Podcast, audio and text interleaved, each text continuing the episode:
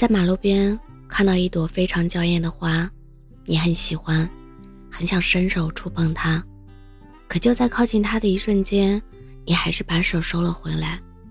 你慢慢靠近，嗅了一下它的香气，最后还是不舍得离开了。你没有采摘，是因为你知道，对它最好的保护就是不去伤害它。那天，我跟朋友介绍的男孩约着吃了顿饭，他从外地出差回来，开车接我去了一家高档餐厅。下过雨的傍晚有点冷，他恰到好处的。为我点了一杯热饮。服务员每次端上一盘菜，他都会先给我的盘子里加一点儿，用的是公筷。轮到饭后甜点时，他指着旁边的菠萝包对我说：“我们先尝一个吧，我刚才没洗手，嗯，你来掰吧。”饭后，他还主动的给我递来纸巾，让我擦擦嘴。下车前，他把打包好的一个菠萝包递给我。还叮嘱我，明天一定要热一下再吃。回家的路上，我仔细回想了我们从认识到见面的这半个月的相处，我发现他真的是一个很不错的人，做事很有分寸，对我也格外照顾。于是盘算着要不要继续交往。可后来的一个星期里，我们静静地躺在彼此的好友列表里，谁也没有主动说一句。终于有一天，我不死心的给他发了一条消息，我想确认一下，我不是你喜欢的类型，对吗？屏幕上的对方正在输入，循环了好几遍，最后只发了一句：“你很好，但我不喜欢。”于是我们就这样顺理成章的收了场，心照不宣的不再打扰。因为聊天暧昧就可以谈恋爱，是十几岁才会玩的游戏。随着年龄的增长，越来越多人抬高了恋爱门槛。一个成熟的女性不会再因为几句甜言蜜语就乱了分寸，一个成熟的男性也不会因为两个人谈得来就跟你确定关系。其实，在我最后跟他确认到底喜不喜欢之前，心中早已有了答案。但我还是想得到一个明确的回答，来为这次相遇画上圆满的句号。看到那句不喜欢时，我的内心不仅没有波动，反而显得更加平静。我理解每一种毫无理由的拒绝，也理解相处过程中所有的变数。毕竟，不是每个人都会喜欢同一种花。每个人都有选择最佳伴侣的权利。我记得去年，也曾有一个非常优秀的男生追求我，无论学历、事业，还是未来的潜力，都是同龄人中的佼佼者。最开始，我仰慕他的能力，他欣赏我的才华，可见过面后，我确定，他不是我要找的那个人，没有感觉。就是没有感觉，我不想欺骗自己。在我礼貌性的拒绝后，收到的却是更加猛烈的喜欢。直到我把朋友圈限设置成仅聊天，我们的故事才慢慢告一段落。我承认，截止到目前为止，我再也没有遇见比他更优秀的追求者。但我内心的抗拒和不妥协，是我对爱情最后的执着。他确实很优秀，但我确实不喜欢。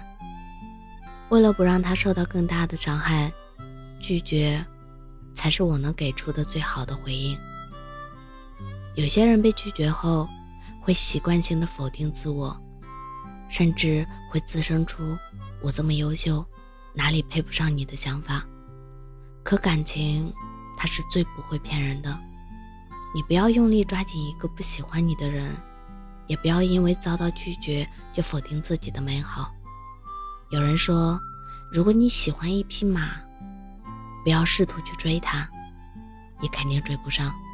你应该去种花种草，等到草长莺飞的季节，马自然会回来找你。如果那匹马不回来，你也会因为有了花和草，而多了独特的魅力与资本。这匹马不来，别的马也一定会来。当一个人不喜欢你的时候，你没有必要丝丝纠缠，更不必怀疑他曾经对你的付出是否真心。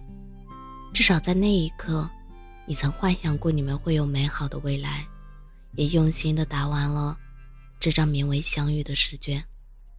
你该庆幸的是，他用果断的方式直接拒绝了你，而不是跟你继续一段模棱两可的关系。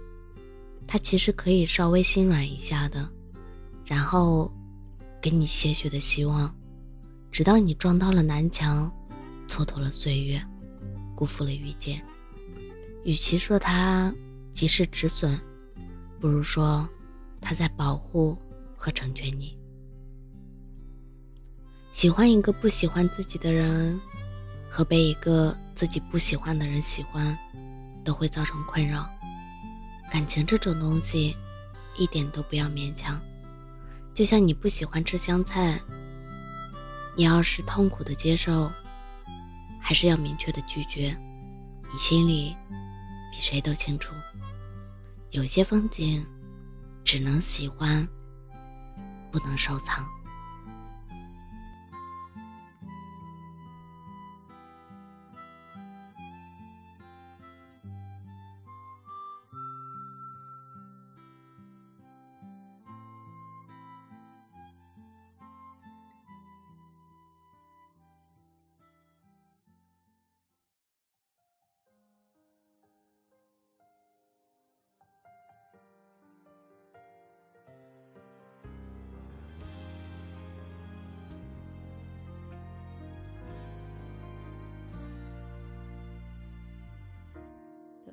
雨未停歇，我起身拉下窗帘，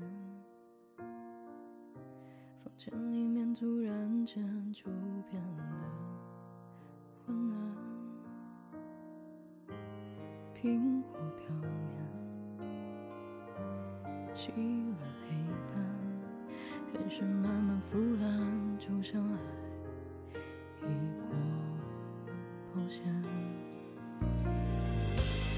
也努力的尝试着盛开，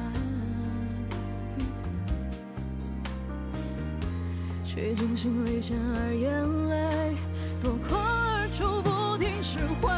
如果说还来得及把过去抹掉推翻，是不是我们就像陌生人